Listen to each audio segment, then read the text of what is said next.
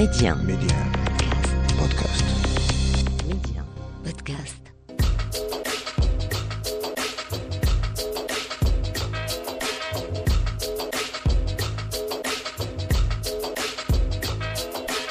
Et c'est avec un énorme plaisir que l'on vous retrouve pour notre petite virée culture. Et aujourd'hui, eh bien, on va se laisser porter par des univers différents les uns des autres, mais qui ont avant tout un lien en commun, celui de messager, de porte-parole, que l'on parle de peinture, d'architecture ou de tradition orale dans nos sociétés africaines. Aujourd'hui, dans l'Afrique en culture, il est avant tout question d'exprimer, de donner forme à un message à travers des couleurs, des mots peut-être, ou encore des formes. Mehdi 1, Amna, l'Afrique en culture.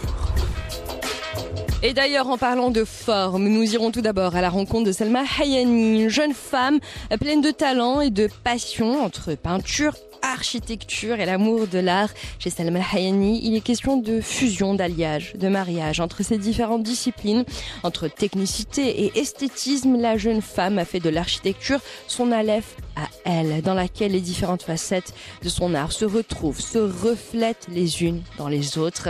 Elle est la fondatrice de Archie, une agence d'architecture qui redéfinit les codes de l'architecture en y insufflant justement cette aura artistique.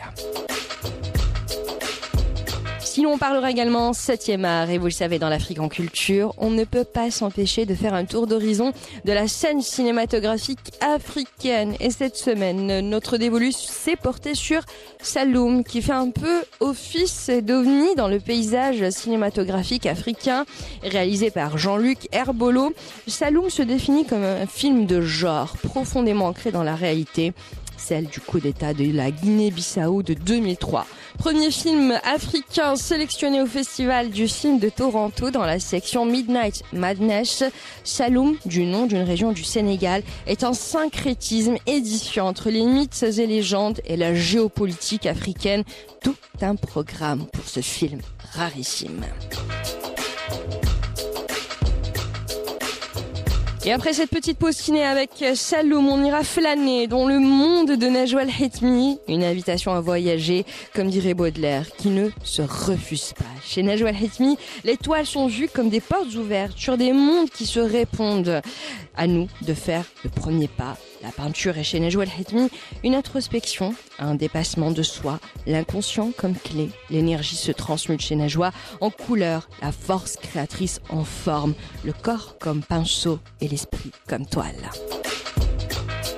Et après cette initiation au monde de Najwa Al-Hitmi, on ira au Sénégal à la rencontre du professeur Massamba Gueye, surnommé la bouche de l'Afrique. Massamba Gueye est un homme de l'oralité. L'oralité comme héritage, l'oralité comme mémoire, mémoire immortelle. Chercheur, écrivain, poète, conteur, euh, professeur également de lettres modernes, Massamba Gueye est avant tout un amoureux transi de l'Afrique, de ses cultures, de ses mémoires, de sa mémoire collective.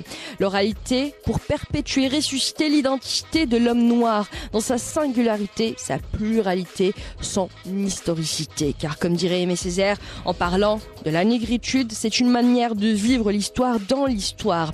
L'histoire d'une communauté dont l'expérience apparaît, à vrai dire, singulière, avec ses déportations de populations, ses transferts d'hommes d'un continent à l'autre, les souvenirs de croyances lointaines, ces débris de culture assassinés. Comment ne pas croire que tout cela qui a sa cohérence constitue un patrimoine? En faut-il davantage pour fonder une identité?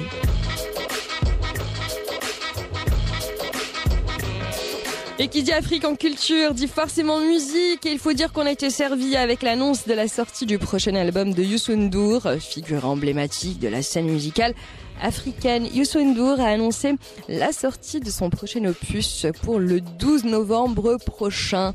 Un album réalisé sous la houlette de son frère. Et il faut dire que le roi du Mbalak promet un opus explosif, un opus de 10 titres qui verra notamment la participation de Bala Diabaté, frère du musicien Sidiki Diabaté.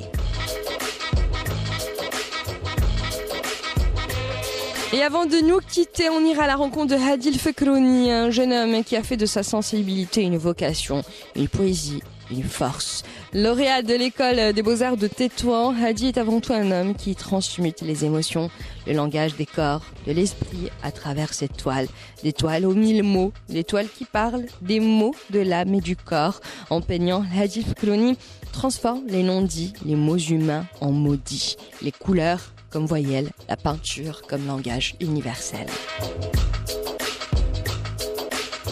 Et on commence notre escale au cœur de l'Afrique avec Salma Hayani, jeune femme habitée par la passion de l'art depuis sa tendre enfance. Salma Hayani a fait de son rêve une réalité, un cheminement qui au fil des années s'est métamorphosé en un métier, une vocation, l'architecture.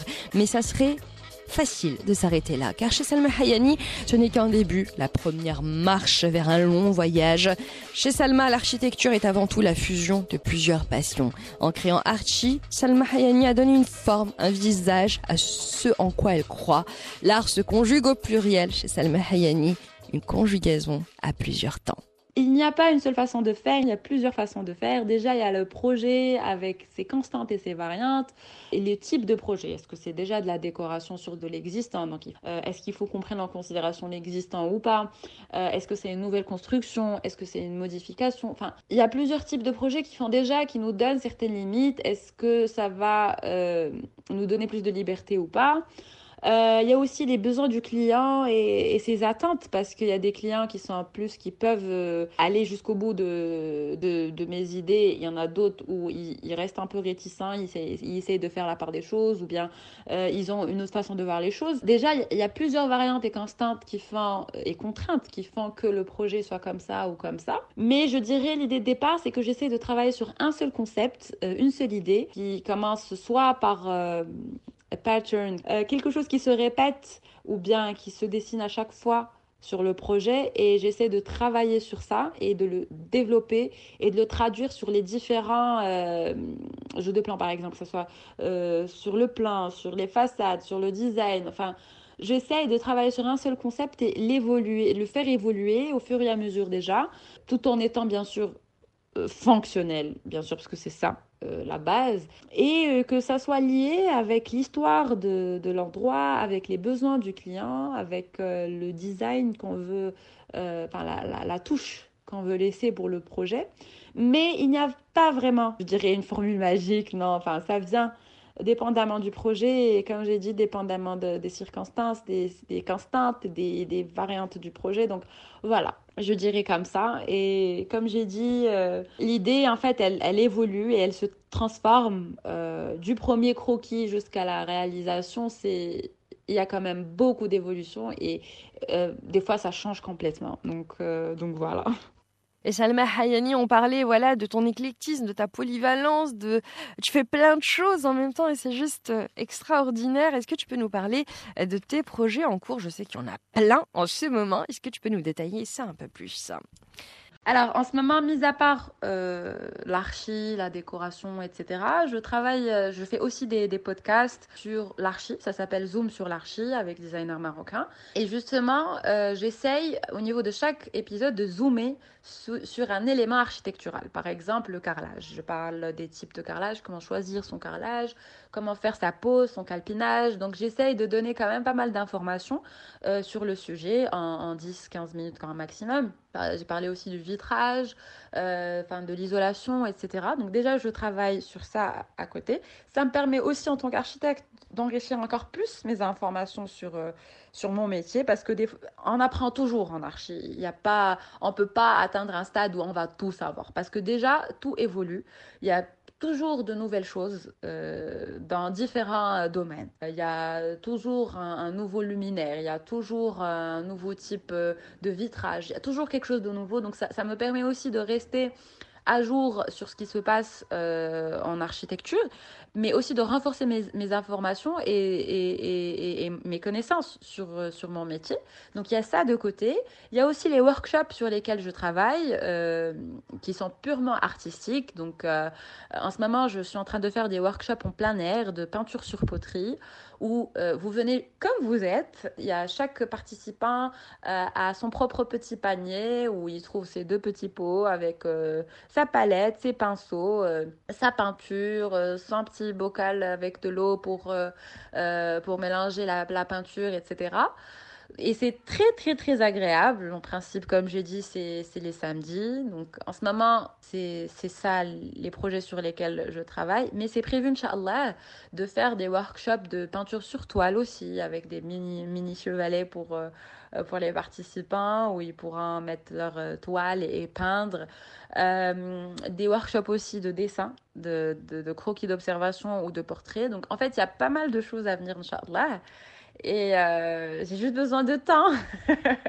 j'ai besoin de temps pour faire tout ça. Ça, ça. ça prend beaucoup de temps, mais ça me fait toujours aussi plaisir ça bouffe beaucoup d'énergie, ça, ça, ça, ça, ça consomme beaucoup de mon énergie, une grosse partie de mon énergie, mais, mais ça fait toujours plaisir parce que je, fais quelque chose que j'aime et, et, surtout quand je vois que ça se transmet facilement euh, aux personnes, enfin déjà aux participants du workshop, aux personnes qui me suivent et qui, qui, qui m'entourent.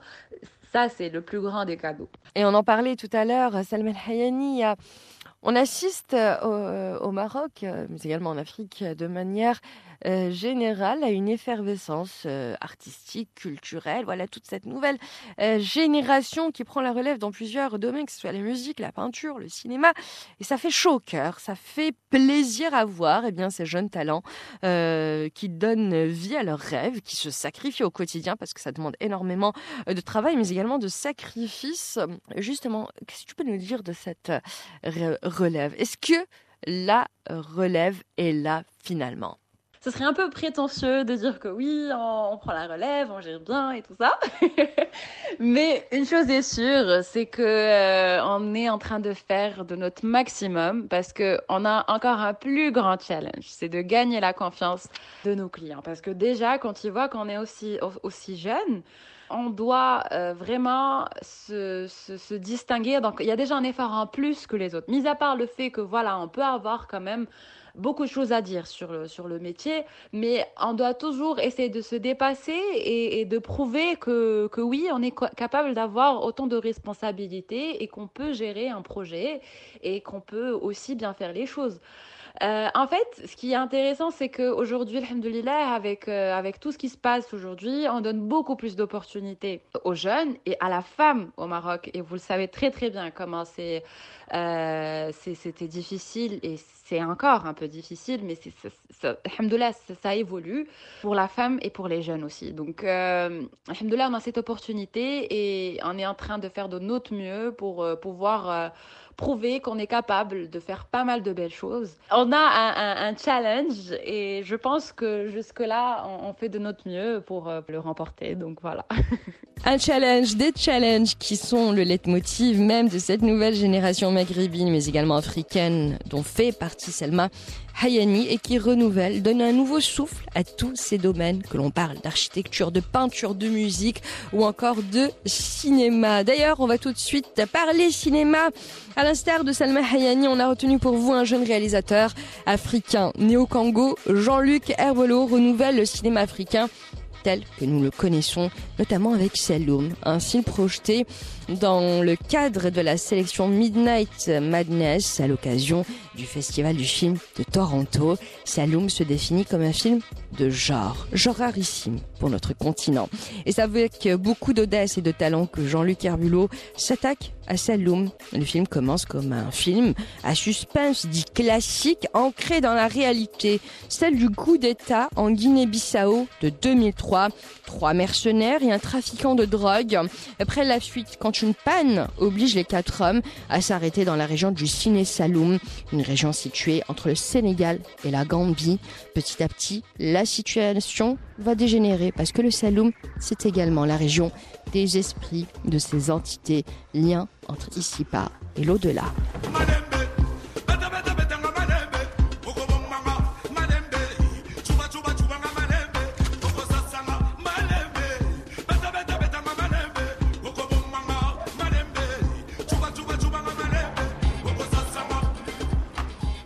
Donc un film signé Jean-Luc Herbulot et produit par sa compagne Pamela Diop. Et avec ce film, le réalisateur voulait en fait absolument installer sa narration dans la réalité pour pouvoir distiller les éléments surnaturels qui font partie intégrante de notre culture africaine, mais qui restent malheureusement peu exploités dans le cinéma maghrébin ou encore africain. Vu et voulu comme un film de genre, Saloum est une œuvre hybride ancrée dans un réalisme dit surnaturel. Dans Saloum, nous sommes dans un espace-temps réel, celui du coup d'État de la Guinée-Bissau de 2003.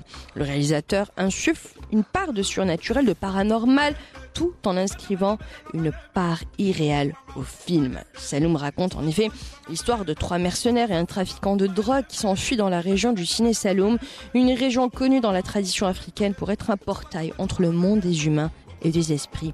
Et c'est là que commence le film. En l'installant dans cet espace-temps entre le monde d'ici-bas et l'au-delà, le réalisateur Jean-Luc Herbulot donne corps à la réalité mais également à la tradition africaine en s'inscrivant eh bien dans un contexte paranormal et géopolitique. D'ailleurs, pour Pamela Diop, la productrice du film, l'avenir de la création africaine passera par un regard original que Saloum laisse déjà entrevoir.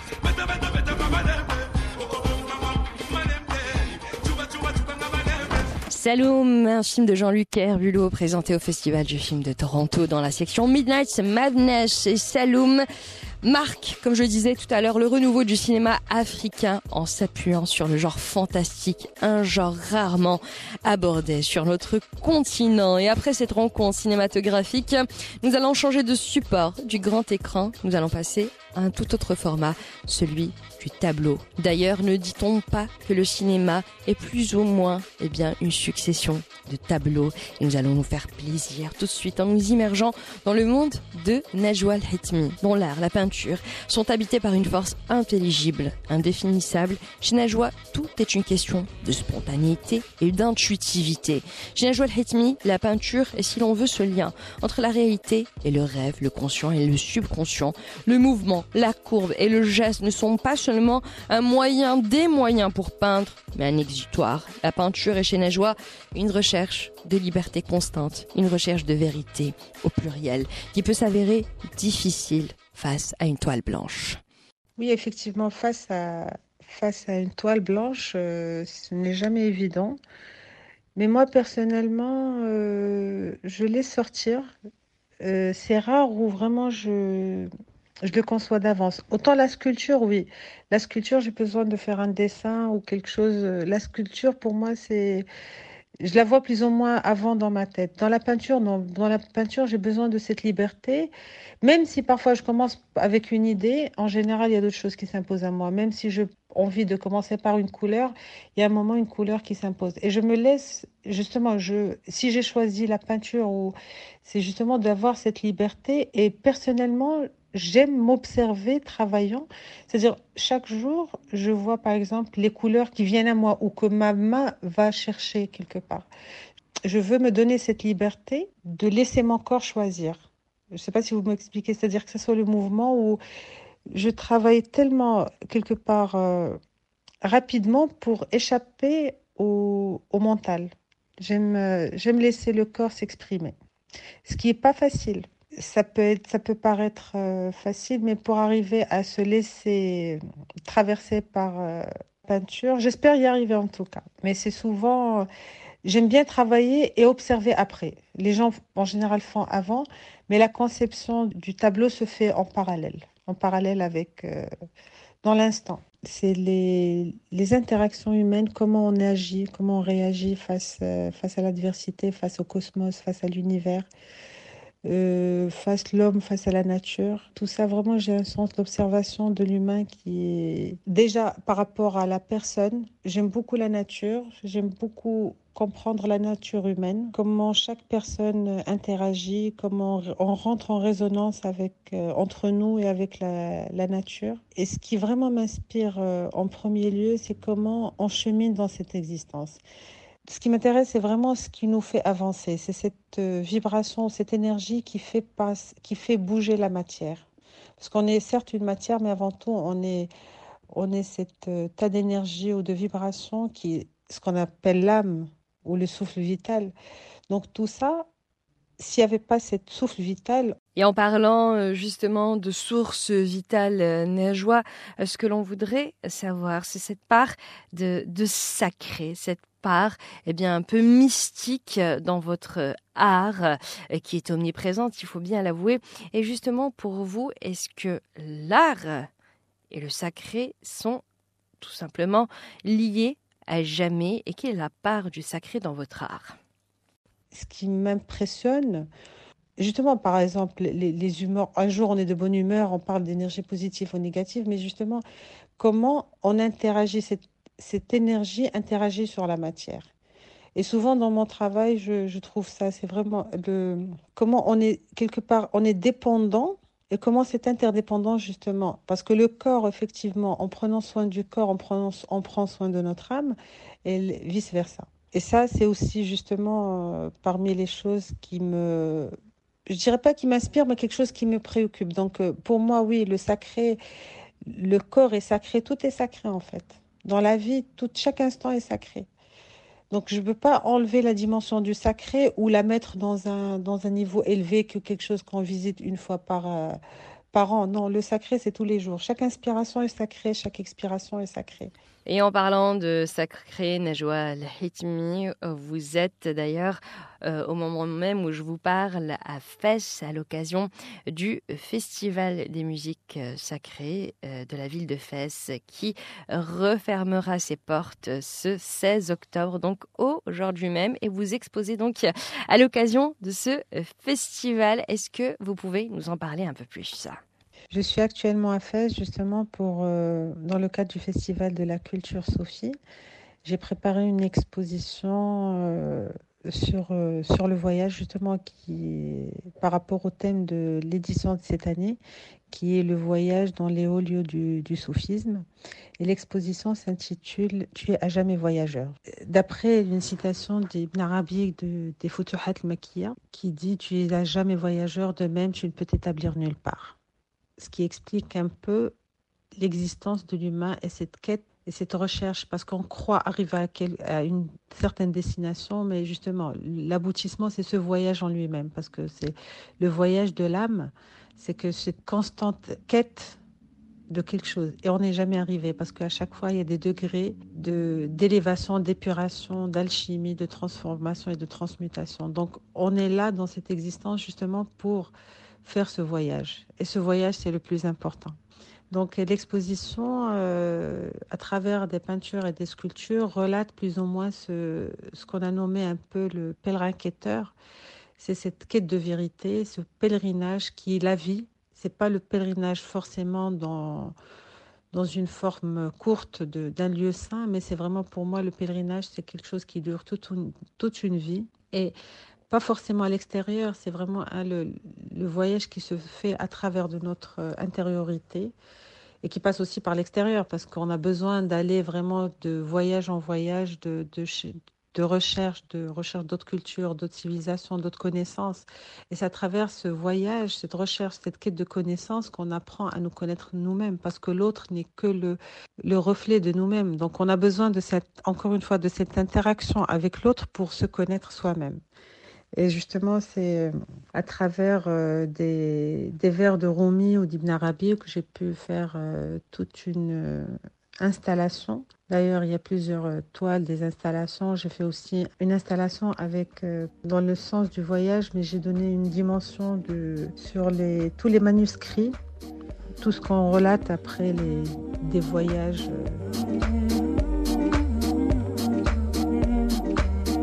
Man Otto, qui veut dire en français toi et moi.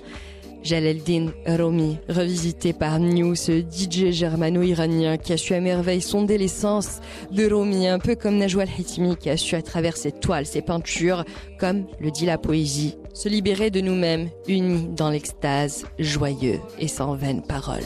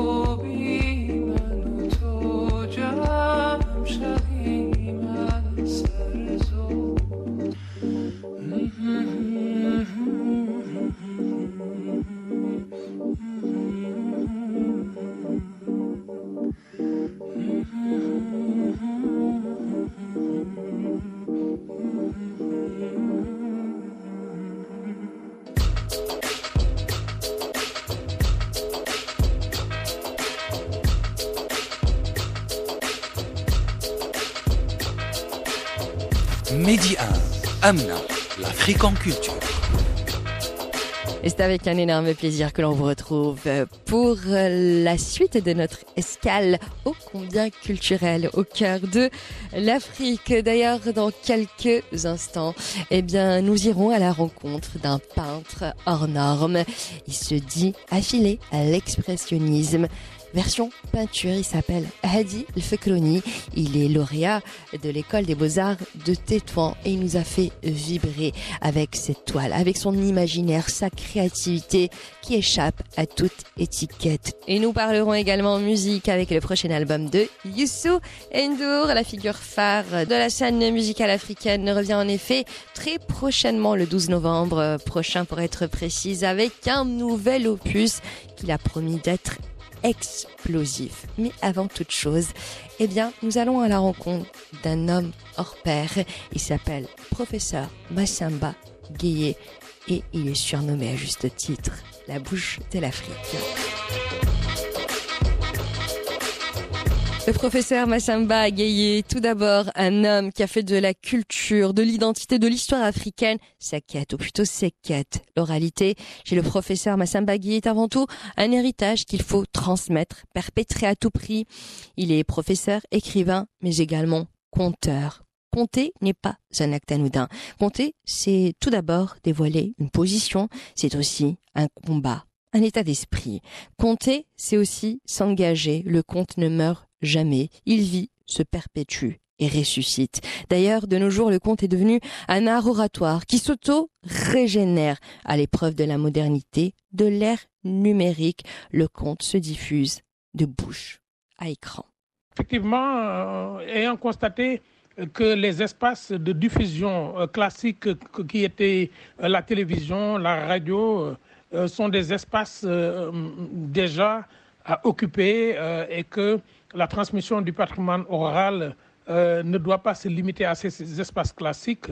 J'ai commencé à faire des comptes à la télévision euh, euh, en 1998. Et depuis 2000, je fais une émission radiophonique sur une radio nationale du Sénégal. Et je monte beaucoup de spectacles, mais j'avais compris en faisant mes recherches pour écrire ma thèse sur le compte à l'Université Charente Diop, que le grand travail était d'investir les réseaux sociaux, d'investir les supports numériques, les supports numériques, et que ces supports numériques-là devaient nous permettre de toucher plus de jeunes, surtout les, les, ados, les pré-ados, les teenagers, etc. Et c'est pourquoi euh, il est évident que euh, les podcasts que nous avons mis en place, euh, qui s'appellent Khamsedem Khamsetei, sont des podcasts de 10 minutes en français, en langue nationale. Et ces podcasts touchent de plus en plus les jeunes il est évident qu'aujourd'hui, revaloriser le patrimoine africain, revaloriser les cultures africaines et le savoir doit passer par ces podcasts-là. Et nous avons un retour très, très, très favorable. Je voudrais revenir justement, professeur Massamba Guillet, euh, sur euh, la place euh, de votre podcast de, dédié donc justement aux contes, aux traditions africaines. Est-ce que vous, nous pouvez nous parler de cette très belle initiative? Concernant les podcasts, je voudrais préciser que le mm, projet qui a complètement eu de l'ampleur, c'est le projet Khamsedem Khamsetei. Donc il s'agit de 50 podcasts, une oralisation des textes écrits 50 podcasts euh, avec la direction des archives nationales, le Goethe Institut, la Maison de l'oralité Kerleti, l'Université Cheikh Donc il s'agit de faire des recherches scientifiques sur l'histoire du Sénégal et de les rendre de façon euh, orale dans des podcasts de 10 minutes. Donc ce projet-là est un projet d'envergure qui a nécessité une année de préparation et ensuite, euh, guidé dans des phases de recherche, permet, après une vérification authentique des sources historiques, de donner aux jeunes euh, les une possibilité de reprendre contact avec un imaginaire et de se donner une fierté africaine. car beaucoup de jeunes Africains fuient le continent car rien ne les retient. Ils ne voient que l'image politique moderne, alors qu'avec la connexion mémorielle, euh, avec le passé, avec des valeurs positives, des héros, ils vont de plus en plus s'identifier à leur continent et ils vont développer un affect positif. il y a aussi une question qui m'intéresse euh, beaucoup, euh, professeur euh, Massamba c'est quelles sont les thématiques que vous aimez traiter le, plus? Parce que vous parlez beaucoup du présent de l'homme, du présent de l'homme africain. un homme sans passé n'est pas vraiment un homme. Il ne peut être présent à son présent, si l'on veut, mais également à son futur s'il n'a pas de passé, s'il n'est pas en paix avec ce passé. Voilà, c'est des thématiques qui reviennent assez souvent dans votre travail. Est-ce que vous pouvez nous en dire un peu plus? Euh, les, thématiques que j'aborde en priorité, ce sont des thématiques liées à l'inclusion sociale. Euh, nous avions une société africaine où personne n'était laissé en rade, ni le jeune, ni le handicapé, ni la femme, ni le vieillard tout le monde avait sa place et sa fonction sociale et se sentait valorisé. Aujourd'hui, je constate que l'apport économique est le seul critère de valorisation et les critères d'inclusion sociale sont des thématiques que j'aborde autant avec la princesse Le Babab et les Coris qu'avec euh, les émissions que je fais à la télévision, les vidéos que je fais aussi euh, sur les réseaux sociaux. J'aborde aussi la question euh, du respect, du respect de l'humain. Euh, de la transmission, de la générosité, parce qu'on est dans une société de plus en plus euh, individualiste et nous avons une urbanisation qui nous a surpris. Euh, l'autre grand thème, pas plus tard que cette semaine et ce matin, on y travaillait encore, c'est comment, par le patrimoine africain, on doit revaloriser la place de la femme parce que beaucoup de discours autour de la femme euh, sont des faux discours euh, imputés au patrimoine, alors que la vraie recherche sur le patrimoine montre que c'est totalement faux. Donc tout ce qui est injustice, euh, mauvaise gestion de nos pays, manque de droits, surtout la question de la scolarité des enfants, la transmission et de la formation, ce sont des sujets qui m'intéressent beaucoup et au plus haut niveau. Vous êtes euh, également euh, poète, écrivain, et me parlez d'oralité. Et là, je voudrais revenir plus à l'écriture, à la langue française, puisque vous êtes professeur de lettres euh, modernes. Donc, où est-ce que nous en sommes aujourd'hui par rapport à l'importance de la langue française chez les jeunes de nos jours, dans cette nouvelle génération? Y a-t-il un renouveau? Quel est votre constat? Concernant euh, la langue française, c'est vrai que dans la euh, l'utilisation dans l'espace public, il y a un recul. Mais euh, avec la naissance de genres poétiques urbains comme le slam, il y a une recrudescence de l'écriture et nous avons constaté qu'aujourd'hui, que ce soit au Sénégal, à Abidjan, que ce soit à Accra, à Libreville, les jeunes slameurs de plus en plus partent de l'oralité vers l'écriture et qu'ils couchent leurs textes en français euh, dans des formats papier et des formats aussi audio numériques. Donc c'est extrêmement important de constater aujourd'hui que la langue française euh, a ce, nouvel espace-là et que euh, les jeunes plumes africaines euh, sont en, verbe. Nous avons des jeunes comme Bogarsar aujourd'hui qui sont en train de travailler et de faire euh, une très très très très grande densification de l'écriture et je pense que euh, cela est effectivement vrai.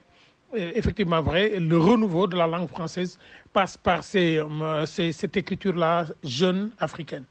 Et pour finir, peut-être, euh, professeur Massamba on sait que vous êtes un peu euh, partout euh, en ce moment. Est-ce que vous pouvez nous parler de vos projets actuels?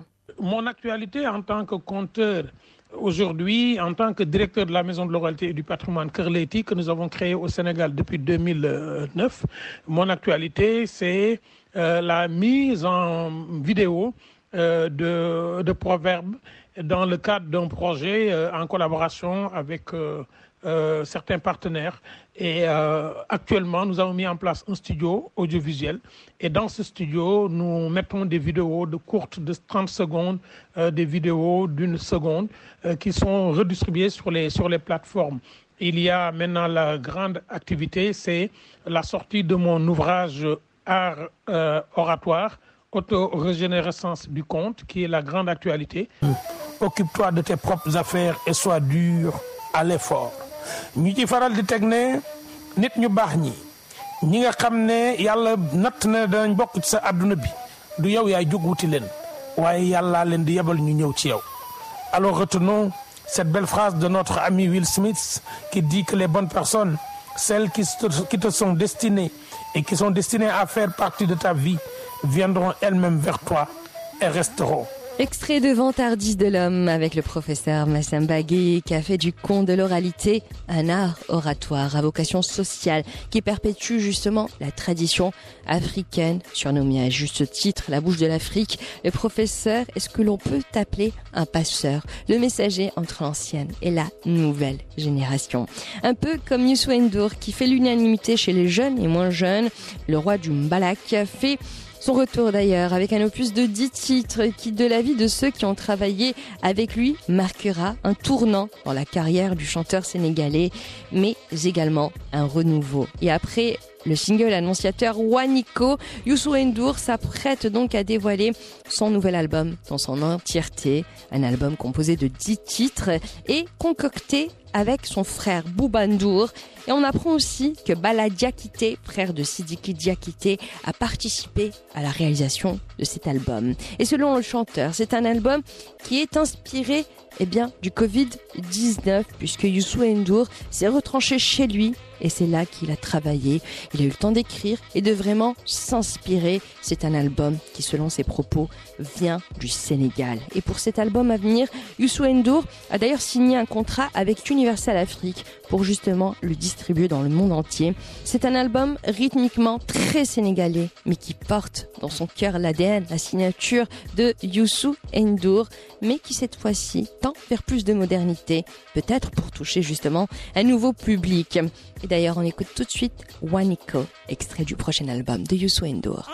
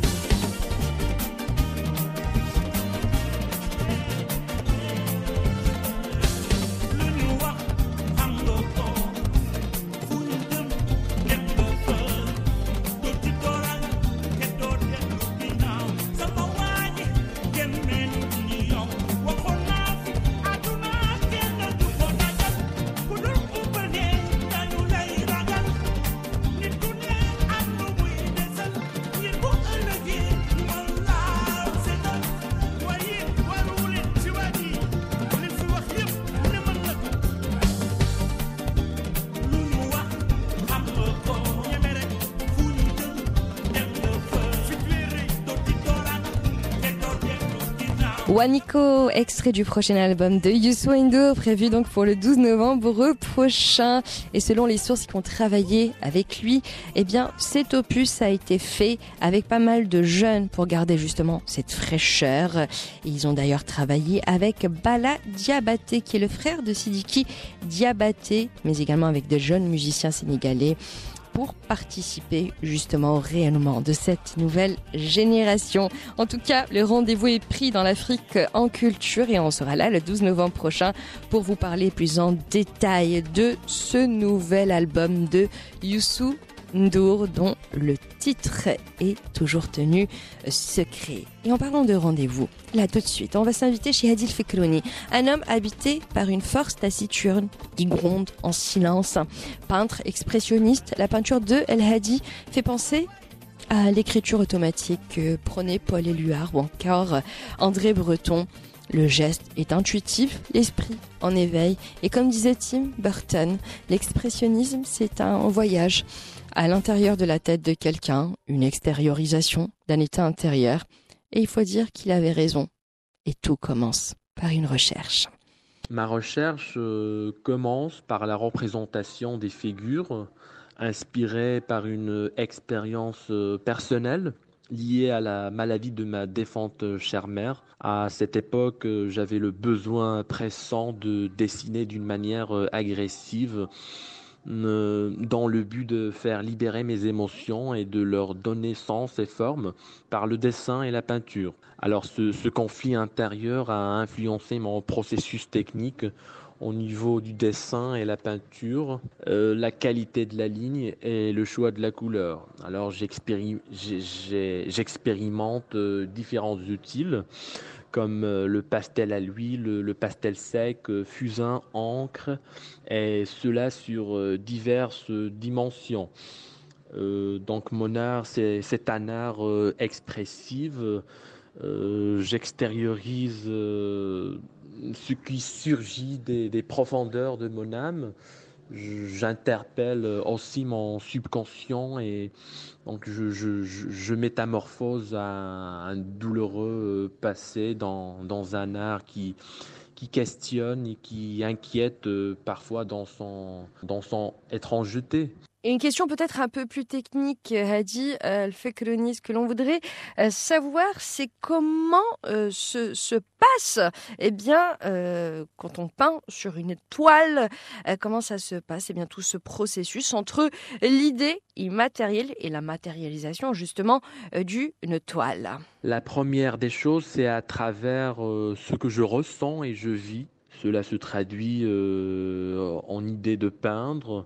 Dès que je conçois clairement, je, m'attaque directement euh, à un bout de papier pour matérialiser et, capter cette idée en faisant un esquisse rapide afin de ne pas l'oublier. Et avec le temps, je, je peux retourner et développer cette esquisse. Et euh, dès que je sois d'accord, je me projette en grand format. Et cela peut prendre euh, parfois toute une journée euh, ou bien trois, quatre jours. Ça, ça dépend du diamètre euh, du tableau et aussi euh, de mon énergie. Ce que je voudrais savoir également, Hadif Koloni, c'est l'état de la scène euh, artistique au Maroc et notamment euh, le monde euh, de la peinture. Est-ce que l'on peut parler de renouveau pour, pour l'art marocain, cette nouvelle génération? Voilà. Est-ce qu'on voit un nouveau souffle?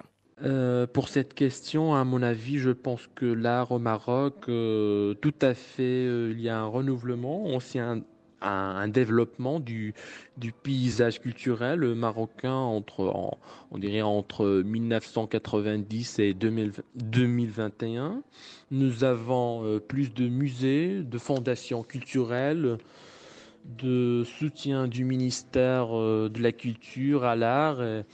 Aux artistes euh, d'ouverture de, nouvelles galeries d'art, de résidences d'artistes, de création de maisons de vente aux enchères, hum, d'édition d'ouvrages, l'organisation aussi de, de biennales.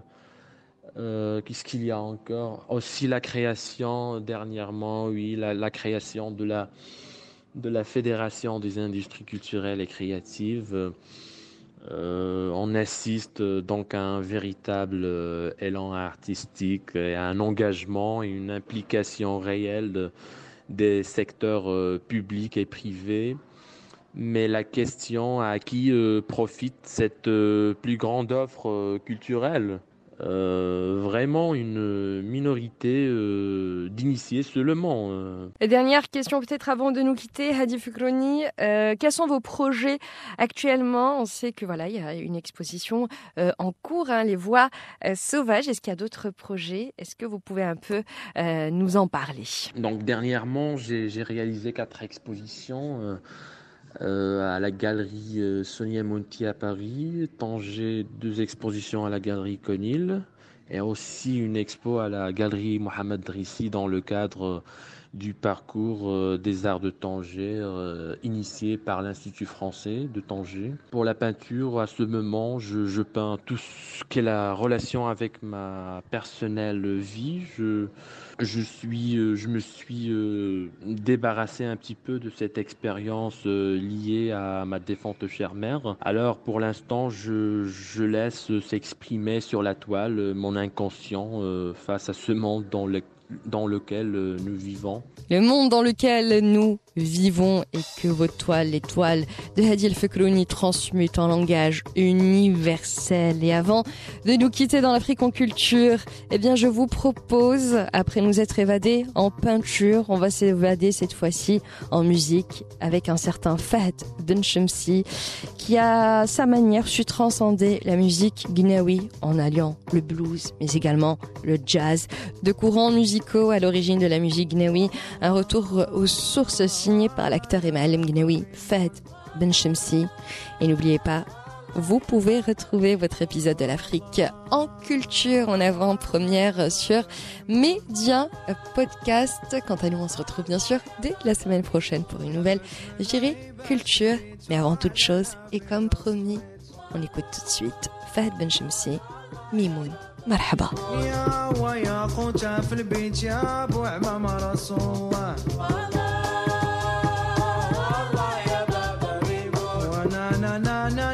and knock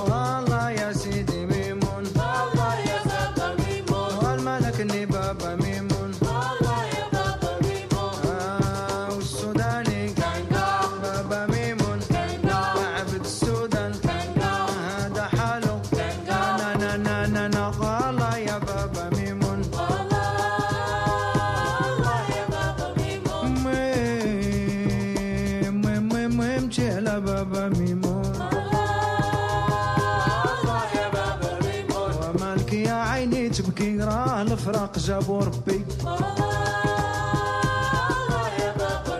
يا المهم ما تبكي في بلادها آه، وليدها يبكي في بلاد. بلادها حسن بني مول الواد مولاي بوشعي بالرداد والله والله يا بابا بني يا امي ما تبكي وتنحوا آه،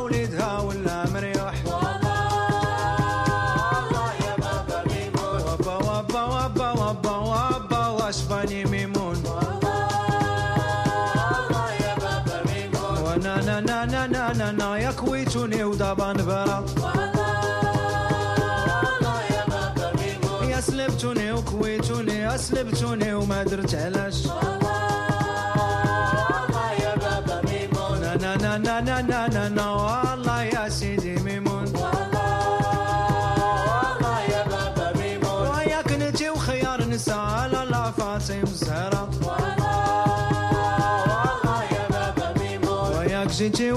بالخير الله يرحمه جاب الخير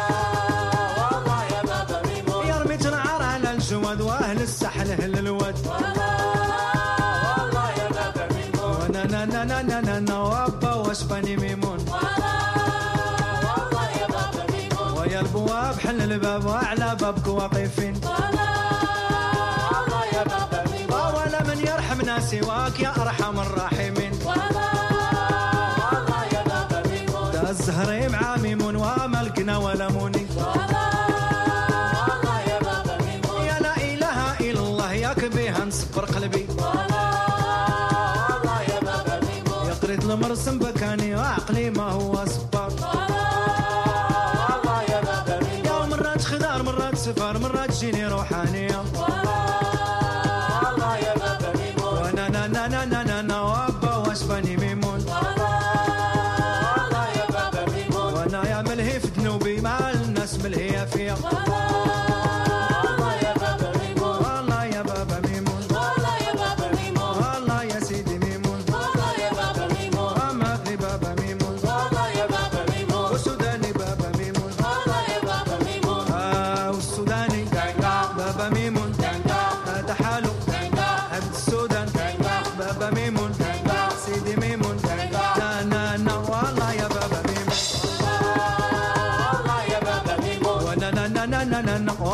يا سيدي ميمون.